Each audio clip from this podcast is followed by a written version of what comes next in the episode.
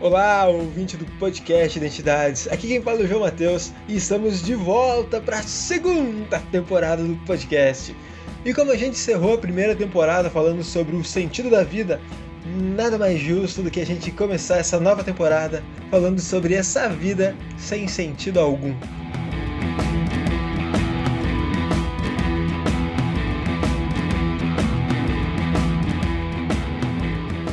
Fico com a pureza da resposta das crianças. É a vida, é bonita e é bonita no gogó. Viver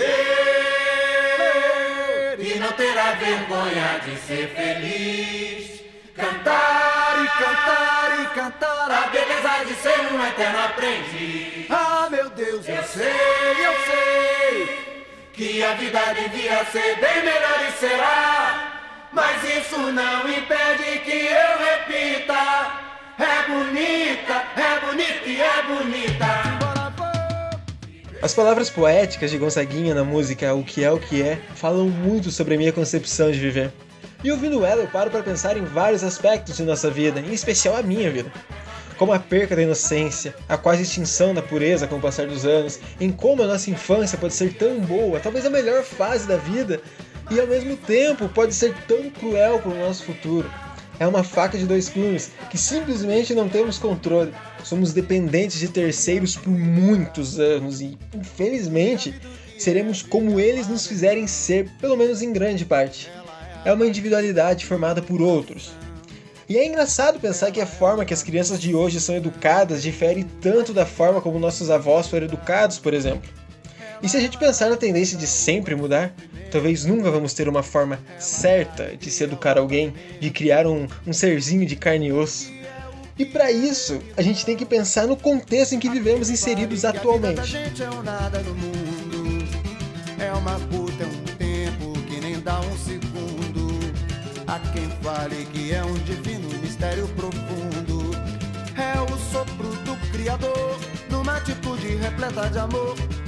Veja bem, a história já passou por fases voltadas à agricultura, por uma industrialização, e hoje passamos por uma fase tecnológica, de tráfego de informações. É a era da informação. No passado, não tão distante de nossos pais e avós, a ideia central da vida deles era trabalhar, ter dinheiro para ter casa própria e construir uma família. Era uma geração muito mais voltada para o trabalho, para ter dinheiro, ter o necessário para viver. Também porque a geração anterior à minha, que nasceu antes dos anos 90, não tinha essa facilidade que nós temos para conseguir certas coisas. Ter um carro há 30, 40 anos era muito mais difícil do que hoje. Viajar para outro país, então, meu Deus, nem se fala. Claro, eu falo de um contexto de gente como a gente. As exceções confirmam essa regra.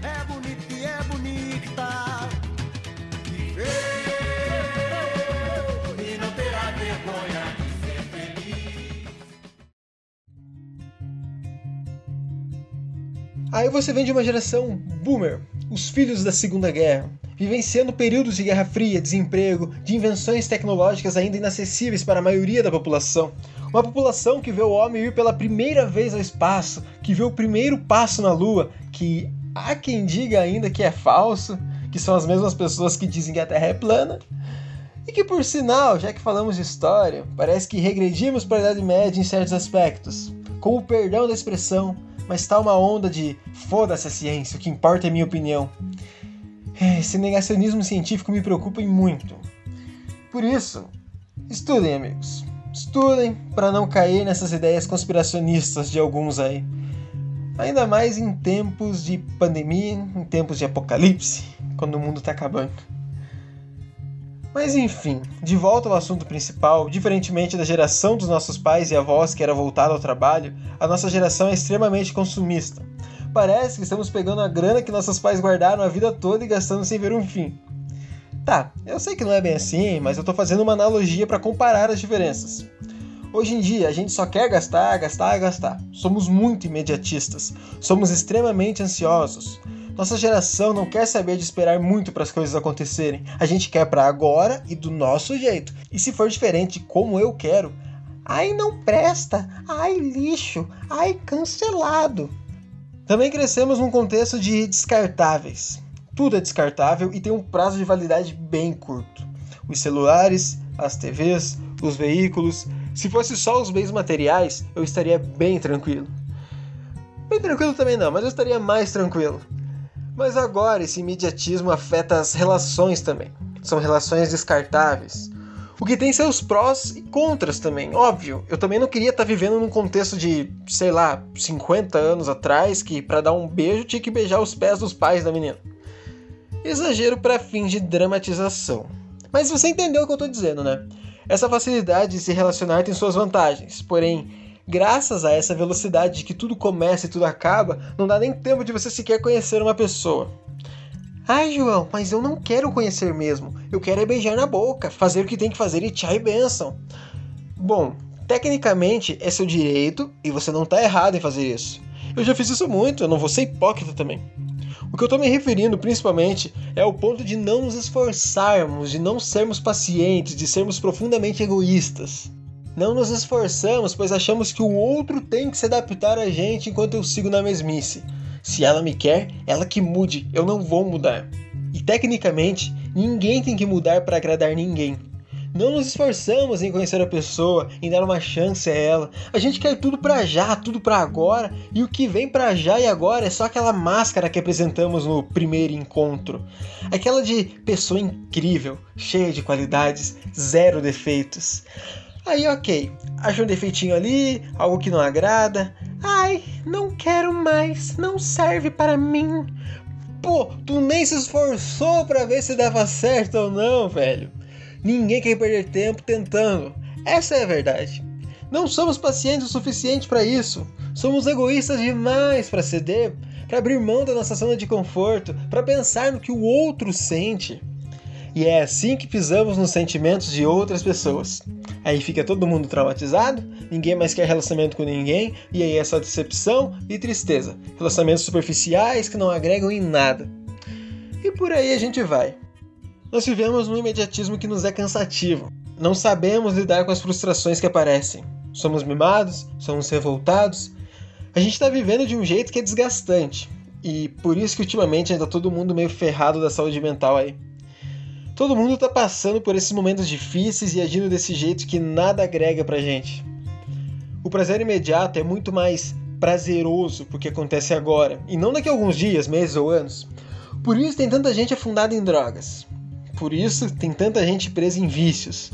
O prazer imediato proporcionado pelos entorpecentes é uma válvula de escape de um viver cansativo, desgastante, estressante, tedioso, seja lá qual adjetivo você atribuiria ao seu viver, pelo menos a parte negativa dele. E aí vivemos nos machucando por dentro e por fora, com situações que são causa e sintoma. É como aquele discurso de eu bebo para esquecer os problemas da vida. Cara, leva pra terapia. Tu vai beber, vai encher a cara de cachaça, vai sair dirigindo bêbado, atropela alguém ainda, vai desenvolver uma cirrose, vai arrumar uma briga, vai acabar preso, se não pior ainda, vai acabar morto.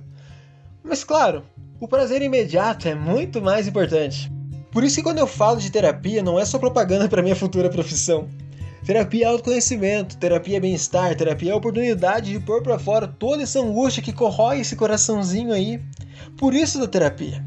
Enquanto você usa de meios destrutivos para tentar conviver com seus problemas, a terapia usa de meios construtivos. Destrói algumas coisas? Destrói, mas é preciso destruir algo para que algo novo seja construído. Falei tão bonito. Então percebe como tem formas mais fáceis, entre muitas aspas fáceis, de se viver a vida. Sinceramente, eu às vezes sinto muita vontade de largar tudo. Eu não sei se todo esse esforço vale a pena. Eu não sei se sou capaz de fazer tudo o que eu quero fazer. Eu não sei se estou fazendo certo. São sentimentos bem recorrentes, eu devo admitir isso. Mas ao mesmo tempo eu tenho noção de que tem como mudar isso. E parte disso parte de mim. Obviamente não é só pensar positivo que tudo vai dar certo. Coaches, vocês estão equivocados. Mas se você quer, tem força de vontade, corre atrás, é muito mais provável que aconteça algo do que se você não tenta frase clichê, prepare-se, você falha 100% das vezes que você não tenta. E eu concordo com o Gonzaguinha. Eu acho certo viver e não ter a vergonha de ser feliz. Se você é feliz comendo hambúrguer e tomando coca torto e a direito, tudo bem, pô, seja feliz, mas arque com as consequências disso depois. Se você é feliz passando horas na frente do computador, ninguém tem nada a ver com isso. mas arque com as consequências de suas escolhas. Você pode fazer quase tudo o que você quiser. Tecnicamente, somos livres para escolher, mas temos que estar cientes que iremos arcar com as consequências das nossas escolhas. Escolha viver e não ter a vergonha de ser feliz. Eu garanto que assim fica muito mais fácil lidar com as situações da vida. E se hoje não é possível estar feliz, tá tudo bem também. Nem todo dia é verão, nem tudo é mar de rosas. A tristeza faz parte da vida e permitir-se sentir é importante demais. Por isso eu digo e reitero mais uma vez: faça terapia, beba água, faça atividade física também. É mais um conselho do tio João aqui no podcast. Por mais que tudo seja uma droga, ainda há chance de mudar. Infelizmente não depende só de você, infelizmente não depende só de mim. Mas com certeza você pode fazer a sua parte. E isso já vale muito. E eu sou grato por isso. Sou grato por você tentar e eu tô orgulhoso. Se você tenta, eu acredito em você. A gente se vê na próxima semana. Um beijo, um abraço e tchau, tchau. Ah, mas não sai daí ainda não. Escuta que tem uns recadinhos finais depois.